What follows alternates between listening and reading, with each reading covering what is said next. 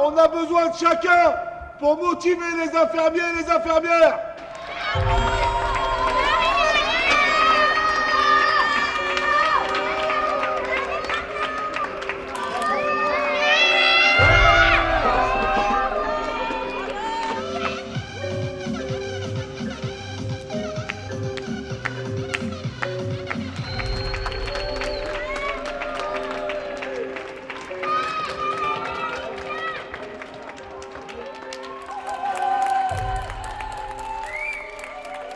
Depuis cette étrange période d'état d'urgence sanitaire, isolé et confiné, il est parfois difficile de prendre la mesure de la crise sanitaire que nous traversons.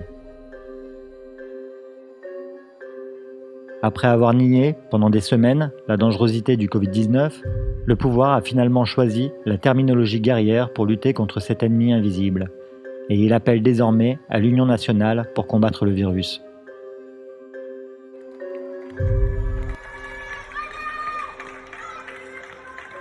Mais qu'en est-il pour celles et ceux qui sont, selon cette terminologie, en première ligne? Que se passe-t-il dans les hôpitaux et au-delà des applaudissements de 20 heures, qu'en est-il à l'intérieur? Car si l'horreur ne s'est pas davantage étendue, c'est notamment à ces travailleuses et travailleurs que nous le devons, alors qu'ils sont frappés depuis des années par l'austérité, le manque et la destruction de leurs conditions de travail.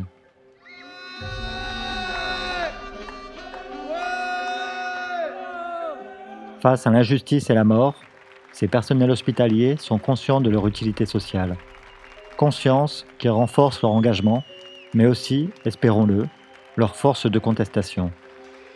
Nous vivons la pandémie et accumulons les colères. Allons voir du côté du centre hospitalier de Lille, qui est l'un des plus grands de France avec ses 16 000 salariés et ses 14 hôpitaux spécialisés. Entretien téléphonique réalisé ce 18 avril avec Isabelle, déléguée syndicale CGT au CHU de Lille. Première partie. Salut Isa. Salut. Pour commencer, et avant d'aborder la crise du Covid-19, est-ce que tu pourrais nous faire un petit topo sur les réformes qu'a déjà subies l'hôpital public ces dernières années, histoire de situer un peu les choses? On pense aux suppressions de lits, aux suppressions de postes, au T2A, à la pousse à l'ambulatoire, enfin tout genre de choses. Ouais. Alors, on, je vais essayer de faire assez synthétique et assez bref, sans forcément reprendre des dates et tout un déroulé, parce que je les ai pas forcément en tête, et puis qu'en fait, c'est euh, une succession de, décisions politiques et de politiques hein, euh, de, différents gouvernements. Euh, moi, je travaille à l'hôpital public depuis 2008, donc ça fait 12 ans. Il y a des politiques qui ont précédé hein, mon travail à l'hôpital public et qui, qui ont amené à la situation actuelle. Donc c'est tout un état d'esprit, hein, de toute façon, qui a guidé ces politiques, on va dire, depuis 1995 la logique de financement de l'hôpital public a complètement basculé en étant de, euh, bah, nationalement, quelle enveloppe et quelle finance on, on consent à euh, attribuer à la santé dans ce pays. Et puis, il faut faire entrer les politiques de santé et les réponses aux besoins de la population dans des enveloppes fermées. Pour distribuer ces enveloppes fermées, on a basculé sur euh, un fonctionnement ben, d'entreprise, en fait, hein, donc de dire euh, on va rémunérer les hôpitaux non pas en fonction euh, des besoins qui doivent satisfaire à la population, mais en fonction de leur activité, et donc on va tarifer les actes médicaux et paramédicaux, et en fonction des actes qui seront réalisés, on fournira euh, le pognon qui va en face. Sauf que ce sera quand même toujours dans une enveloppe fermée. Donc ça veut dire que ce qui varie, c'est le prix de l'acte. Donc plus tu fais d'actes, euh, et plus le prix à l'acte baisse. C'est un système complètement pervers en fait, hein, euh, qui a plongé les hôpitaux publics, et bon, c'était sans doute aussi l'objet, hein, dans un déficit du coup, parce que quand un patient se pointe au mois de décembre en disant j'ai besoin de tel acte de santé, tu peux pas lui dire mais nous on a déjà dépensé toute l'enveloppe donc revenez l'année prochaine. Donc forcément tu fournis l'activité pour laquelle tu seras pas rémunéré ou tu seras rémunéré, rémunéré de manière moindre.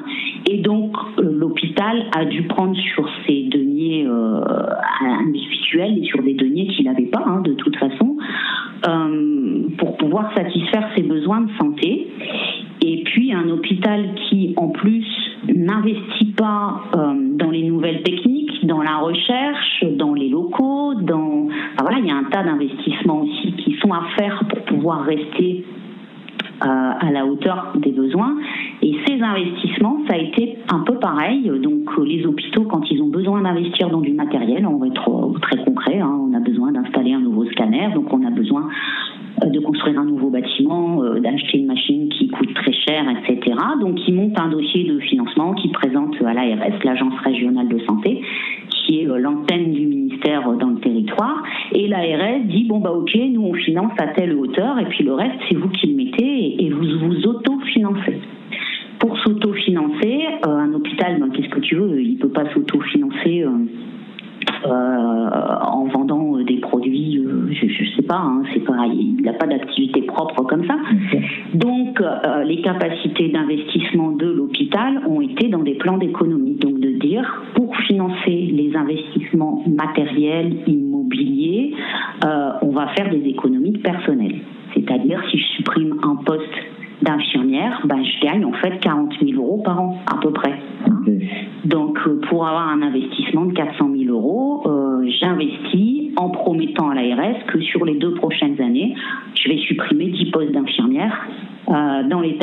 et je vais dégager comme ça 400 000 euros. Et puis, les autres 400 000 euros, l'ARS s'engage à les mettre. Et puis voilà, c'est parti.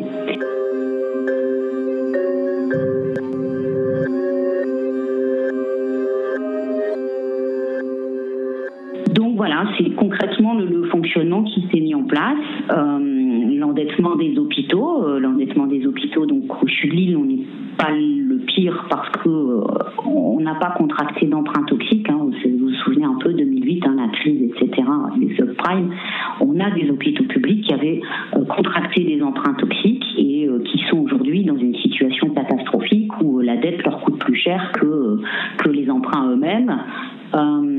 Ce qui n'a pas été le cas du Chulil, mais n'empêche que le Chulil est endetté aussi aujourd'hui et que euh, pour construire des nouveaux bâtiments, on a, le cas hein, actuellement, euh, l'Institut Cœur-Poumon, euh,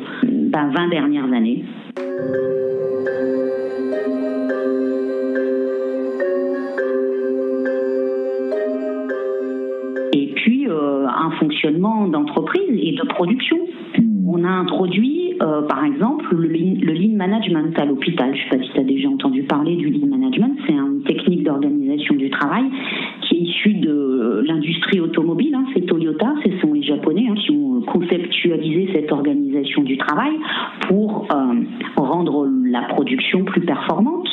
Donc, quand il s'agit de bagnoles, c'est déjà très compliqué, mais quand il s'agit de vie humaine et de santé, euh, ça pose des questions éthiques euh, encore plus importantes.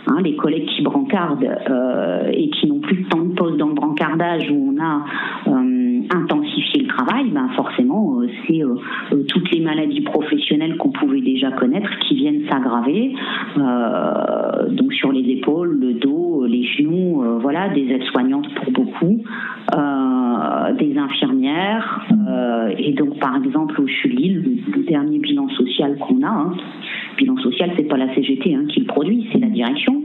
La direction nous produit un bilan social de 2018 où on s'aperçoit que les départs en retraite pour invalidité ont augmenté de 177% en 2018. C'est-à-dire qu'on a trois fois plus de collègues qui sont partis en retraite pour invalidité en 2018 au CHR de Lille. Ça veut dire des collègues qui sont partis euh, avant l'ouverture des droits hein, et on, avait encore une reconnaissance de la pénibilité encore à l'époque. Donc euh, les collègues pouvaient partir à 57 ans et elles allaient même pas jusque 57 ans, elles étaient à la casse avant pour des raisons de santé. Triplé en 2018, on attend le 2019 puisque là on est début 2020, il n'y a aucune raison que ça s'améliore.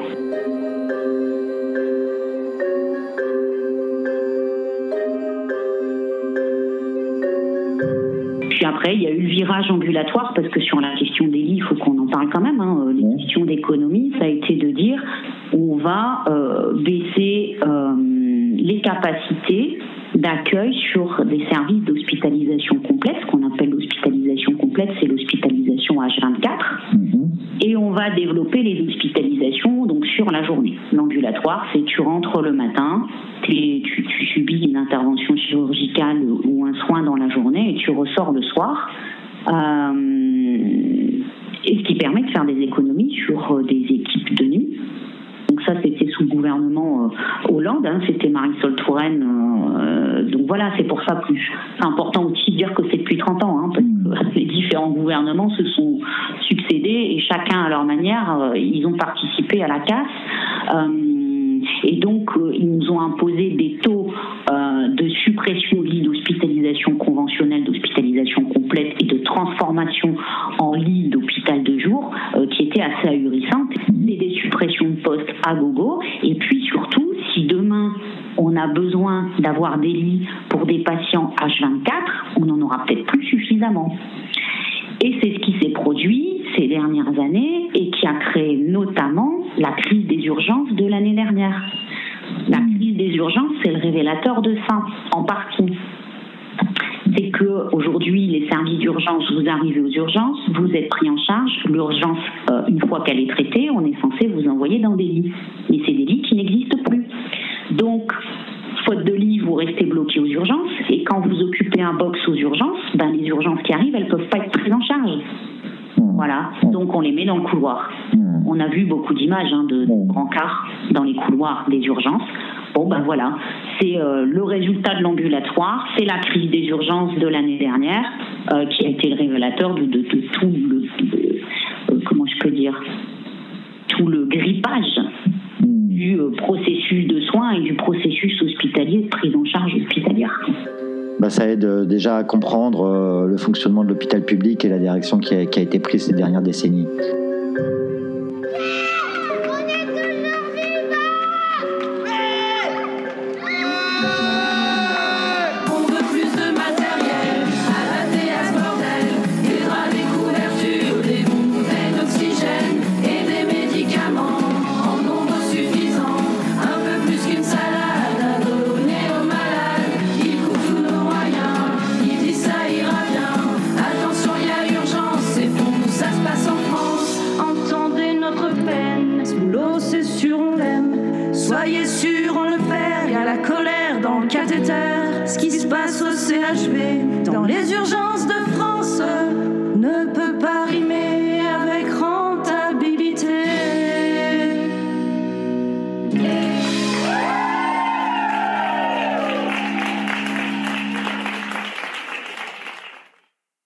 Maintenant, concernant la crise sanitaire en cours, est-ce que tu peux nous expliquer un peu comment ça se passe, euh, sachant que le Code du travail précise la responsabilité de l'employeur en matière de, santé et de sécurité de ses salariés? Quelles sont les, remontées de terrain quant au manque de, protection? On a beaucoup entendu parler des, manques de, masques, de blouses, etc. Est-ce que tu peux nous faire un, point sur la situation à Lille? Et est-ce que tu as des nouvelles des autres centres hospitaliers? Oui, bien sûr. On a été confronté à Lille, comme partout, euh, à cette pénurie de matériel. Euh, euh, ça s'est révélé très vite de toute façon. Alors, pour être très clair, à partir du moment où on a déclaré l'état de pandémie, confinement et tout ce processus auquel on a tous assisté, très rapidement, on s'est rendu compte qu'on ne serait pas en capacité de gérer ça. La condition pour pouvoir gérer un minimum, ça a été de dire il faut déprogrammer toutes les activités qui ne sont pas urgentes et qui peuvent être reportées. On a en gros la moitié des services euh, des hôpitaux qui ont dû fermer pour pouvoir rapatrier le personnel, le matériel et euh, les locaux et, et transformer ça en Covid. Donc il a fallu annuler toute une activité médicale et hospitalière pour pouvoir gérer cette crise. Ça, c'est important de le dire parce que euh, quand je vois Édouard Philippe euh, qui nous dit l'hôpital n'a jamais été débordé, euh, l'hôpital, il a laissé sur le carreau un tas de patients depuis deux mois qui sont chez eux confinés et qui attendent qu'on les rappelle pour bénéficier de leurs soins pour pouvoir gérer la crise. D'accord? On a fermé la moitié des services pour, que, pour libérer le personnel, libérer les chambres et libérer le matériel, hein, notamment les respirateurs, les lits, euh, les trachéos, euh, les pieds de perf, tout, tout, tout, tout. Et aussi pour ces questions de matériel de protection. On a dit il faut absolument faire ça parce que sinon on a tout de suite compris. Alors nous, j'étais du sud de l'île, on a compris tout ça dès le 13 mars et on a un premier, on a saisi un premier registre des dangers graves et imminents. Hein. De procès verbal de CHSCT euh, susceptible d'être produite en justice euh, par la suite et on a vite compris qu'on avait intérêt à le faire, dans lesquels on a dit il faut déprogrammer l'activité pour aussi avoir le matériel de protection en quantité suffisante pour ceux qui seront obligés d'être au front on n'avait pas le choix, les patients ils arrivaient, il fallait bien les prendre en charge et on s'est vite rendu compte que si on gardait toute l'activité, on n'aurait pas suffisamment de masques pour en donner à tout le monde. Donc il fallait supprimer des activités pour concentrer ce matériel précieux sur ceux qui allaient devoir euh, accueillir les patients Covid et traiter les patients Covid. Malgré ça, ça n'a pas été suffisant. Ça veut dire qu'aujourd'hui, euh, comme partout au l'île, euh, nous disent il n'y a pas de transparence hein, sur les stocks et sur euh, les livraisons. Et sur, on ne les a pas eu au niveau du gouvernement, on ne les a pas eu au niveau du ministère. Il y a des directions qui ont joué le jeu de la transparence hein, dans d'autres établissements parce qu'on est quand même en contact les uns avec les autres. Mhm. Mais nous, au sud de l'île, ils n'ont jamais voulu nous donner d'état des lieux des stocks de masques, de blouses, de charlottes, de lunettes de protection. Ils nous ont toujours dit il euh, n'y euh, a pas de pénurie, on est en tension, mais il n'y a pas de pénurie, euh, rassurez-vous, on a plusieurs jours d'avance. Donc on n'avait pas de visibilité. Et puis surtout, ils nous ont pondu des recommandations de port de ces équipements de protection individuelle mmh. qui étaient en rapport en fait avec la peur de la pénurie. S'il n'y a pas eu de pénurie à un moment T, il y a eu une peur de pénurie.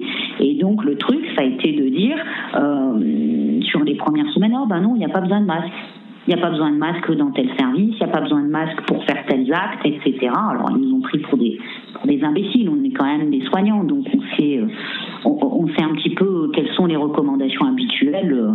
Euh, donc ils nous ont mis des recommandations moindres jusqu'à ce que des dotations de masques arrivent et qu'on soit un peu plus confortable et où là on nous a dit ah ben vu l'évolution du virus, on pense que si c'est plus prudent de porter des masques alors que ces masques ils étaient indispensables dès le départ, mais il n'y en avait pas.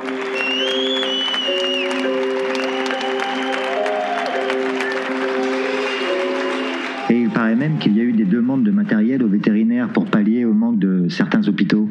Ouais, ouais, ouais, ouais. Il y a eu, euh, il y a eu ces demandes-là. Alors c'est surtout sur les produits, me semble-t-il, euh, qui servent à la réanimation et à l'anesthésie, hein, surtout. Mm. Euh, des pénuries de curares.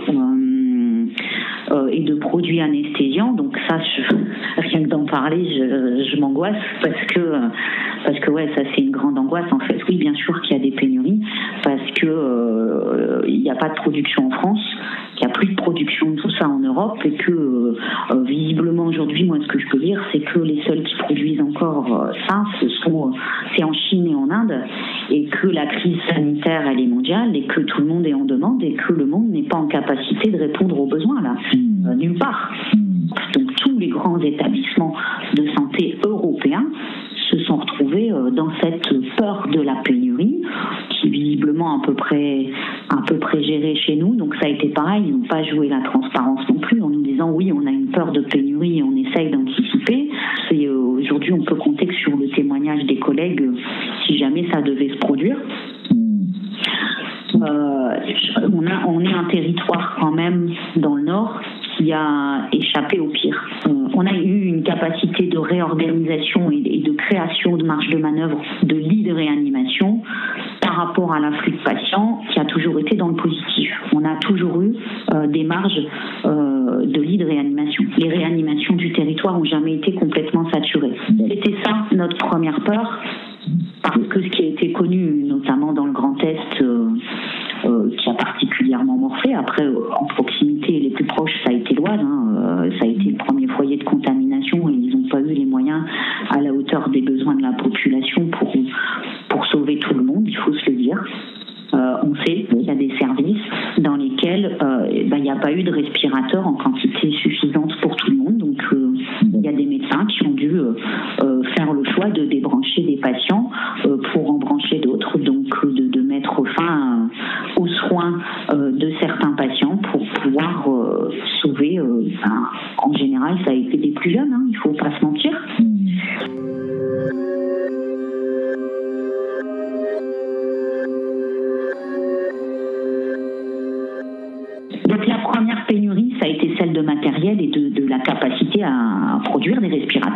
cette première pénurie, elle est extrêmement grave parce que ça veut dire que l'hôpital public a fait une espèce de sélection et que euh, ben, la sélection, doit quand même nous poser questions euh, au niveau éthique. Donc euh, ça a eu lieu, il va falloir se regarder en face et se dire la vérité,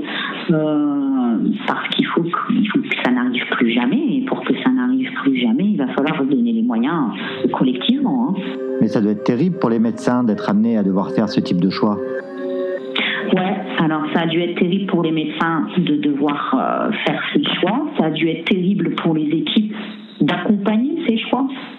Et donc, euh, on pensait que le fait déjà de devoir choisir de débrancher l'un pour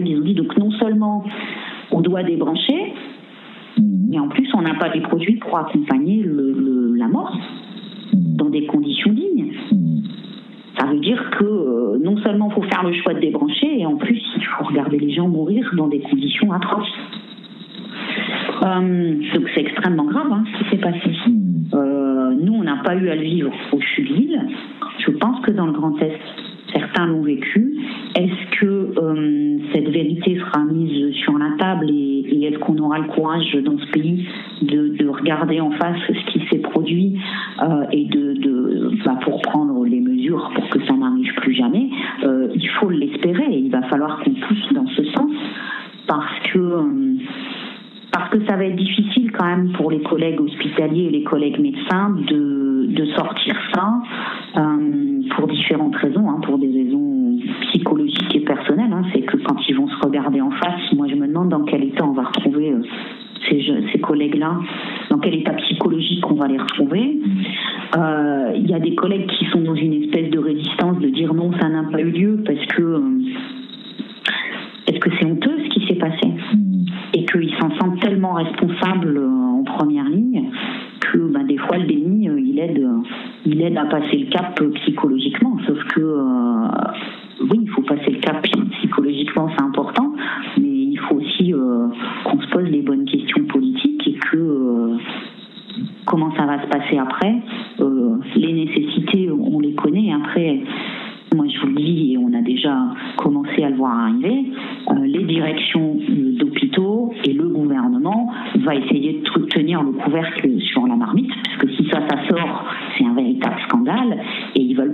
ce scandale.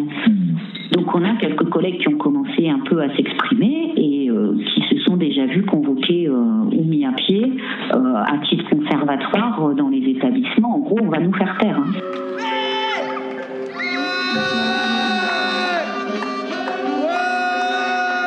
Et là, vous avez déjà eu des mises à pied pour des collègues qui ont protesté?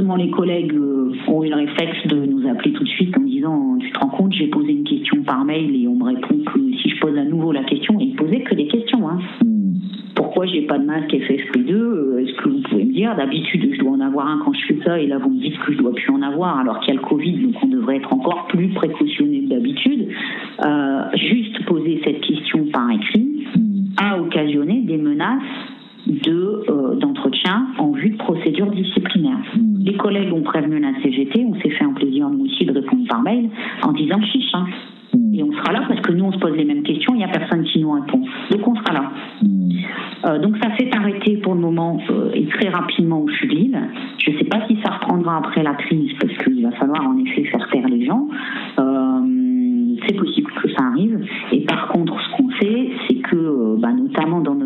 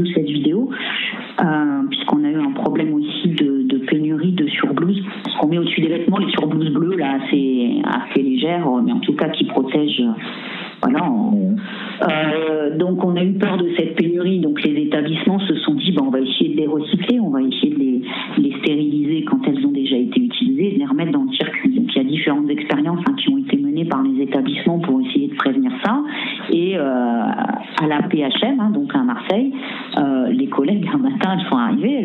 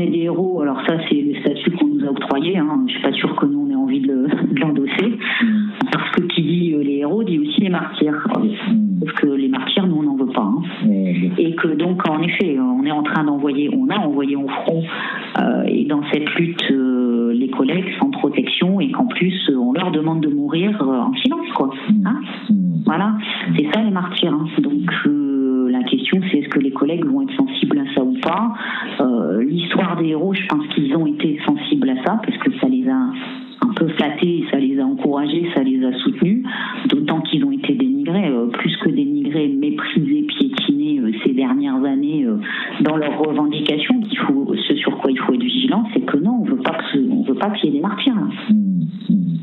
Et il y en a, mmh. il y en a. alors, voilà, parce qu'on a beaucoup de collègues contaminés dans d'autres établissements là non plus alors qu'ils sont morts. Hmm.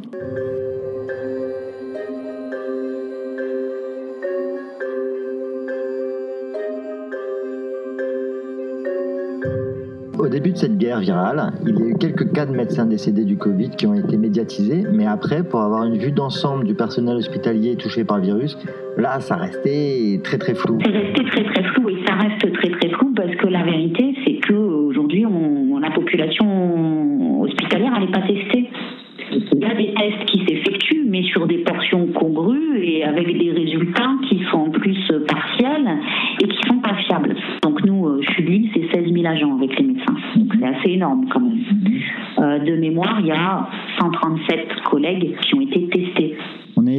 très loin d'un dépistage massif. Ah bah, on en est très, très, très, mmh. très, loin. Euh, sur les 137, il y en a 37 qui sont positifs. Mmh. Le reste, il serait négatif.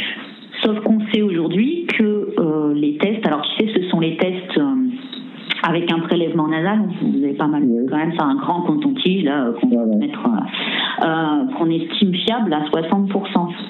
Donc les fins en plus qui sont négatifs, on n'est pas persuadé qu'ils soient véritablement négatifs. C'est donc fort possible qu'il y ait des faux négatifs dans les 100 personnes qui restent. Ouais, ouais, ouais, ouais. Et ces 137 personnes, c'est pas l'ensemble des personnels qui étaient dans le secteur Covid Pas du tout, pas du tout. Et en général, ils ont testé en fait des collègues qui se sont présentés à la médecine du travail avec des symptômes. La médecine du travail te dit oui, ils avaient les vrais symptômes, mais ils te disent on a fait le prélèvement euh, nasal, c'est revenu négatif, pourtant on est sûr que c'est du Covid, donc euh, on a fait du coup un deuxième prélèvement trachéal, donc dans la trachée. Ça revient négatif, pourtant les symptômes ils sont là, tout y est. Euh, donc on est passé à la radio, on est passé au scanner, euh, et puis des fois du coup du négatif c'est devenu du positif, puis des fois c'est resté négatif jusqu'au bout en disant mais il n'y a pas de doute, c'était le Covid. Donc l'histoire des tests massifs, on en est très très très très loin.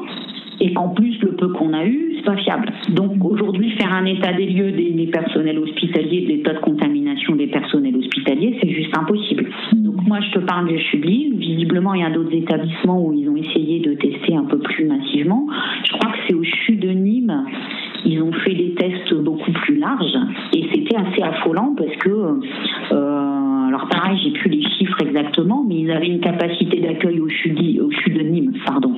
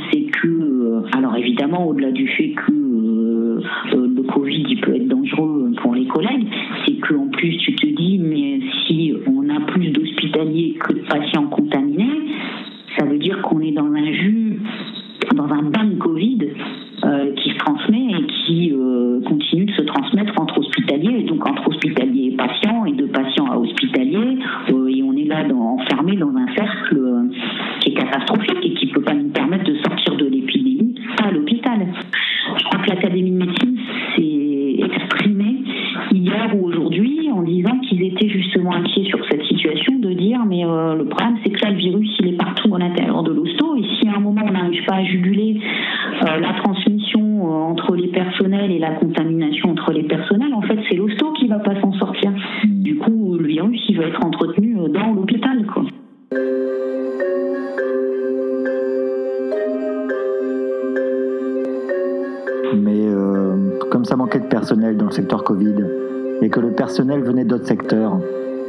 pas pu y avoir du personnel qui passe d'un service à l'autre et qui propage le virus Comment ça se passait à ce niveau-là? Bon. Euh, donc il y a plein de choses hein, qui sont mises en place. Alors en plus nous au Sud de l'île, euh, on a, enfin la direction, on peut dire ce qu'on veut, elle n'a pas pris la plus mauvaise option et euh, c'est que à partir du moment où on a compris qu'on était en pandémie et qu'on allait sans doute accueillir des centaines de patients Covid, on a l'hôpital Calmette qui est un assez vieil hôpital hein, au CHR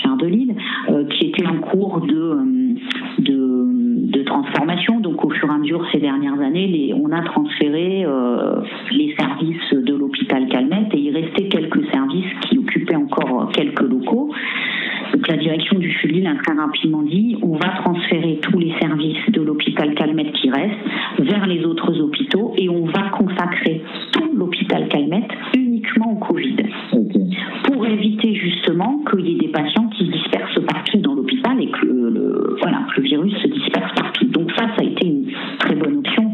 Euh, ça a été un exploit d'ailleurs euh, humain euh, assez incroyable parce que ça, ça s'est décidé le week-end après l'annonce.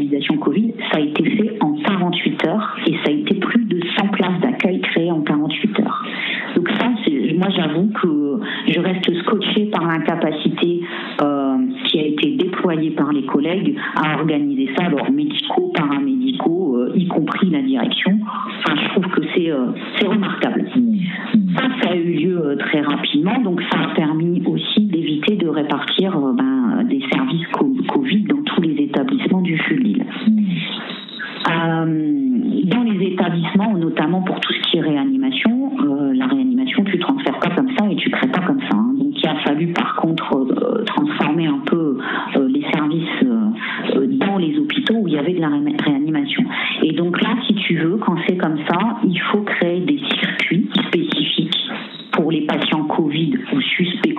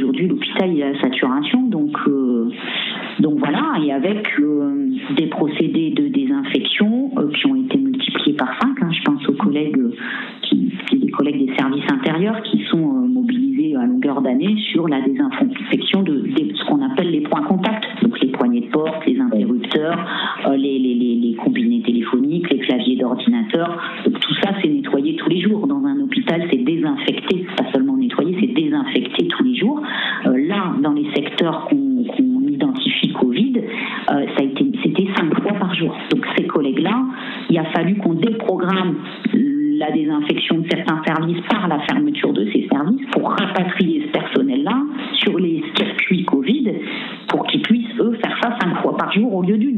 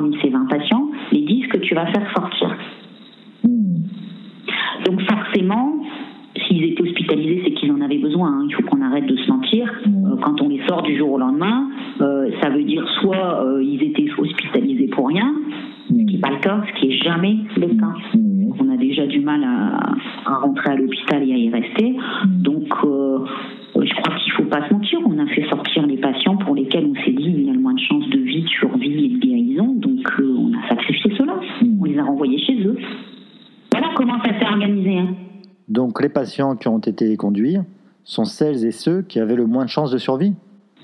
De guérison, on va parler de la cancérologie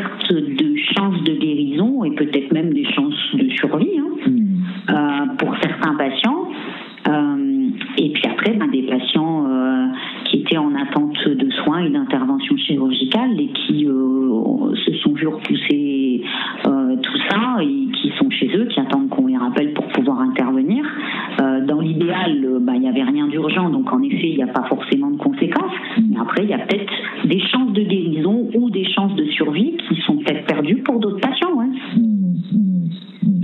Et après, visiblement, il y a un autre constat qui s'est fait hein, par les collègues et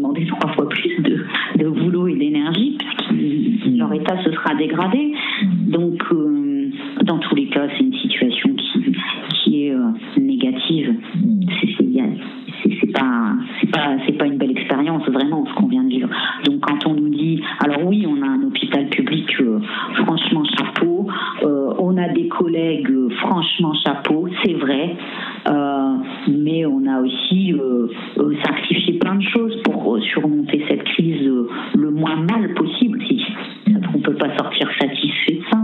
20 000 morts du Covid et combien de collatéraux? Parce que ce dont je parlais juste avant, c'est justement les dommages collatéraux sur d'autres patients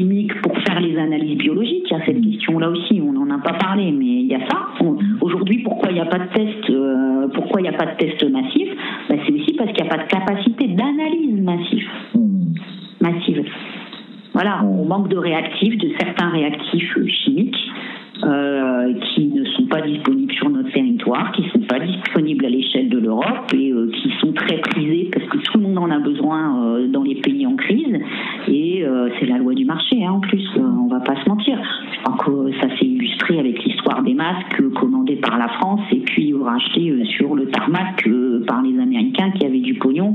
Donc la loi du marché, elle s'applique y compris quand la vie des gens et quand on est en lutte contre une crise sanitaire mondiale. Mmh, mmh, mmh. En dépit de tout bon sens. Hein. En dépit de tout bon sens, parce qu'à un moment, avoir des masques pour sa gueule, mais qui n'en est pas pour les autres, c'est pas comme ça qu'on peut lutter contre une crise sanitaire.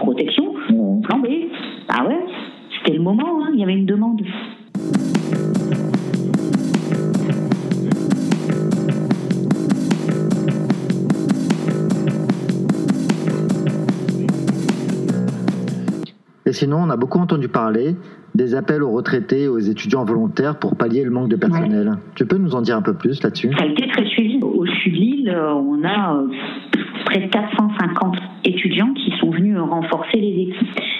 Donc, ouais, ouais, il y a eu un appel massif euh, aux étudiants qui ont répondu. Et euh, de notre analyse à nous, pour beaucoup, on a recruté ces étudiants et ses étudiants pour les envoyer dans les unités COMED. Donc là, ça pose peut-être un peu de question. Ça, enfin, au Chili, on a appelé ça les unités COMED, donc les unités Covid, en fait. Hein. Et puis, il y a ces, précautions particulières et sur, sur des services aigus, en fait. Mmh. et bon, voilà, ils sont allés.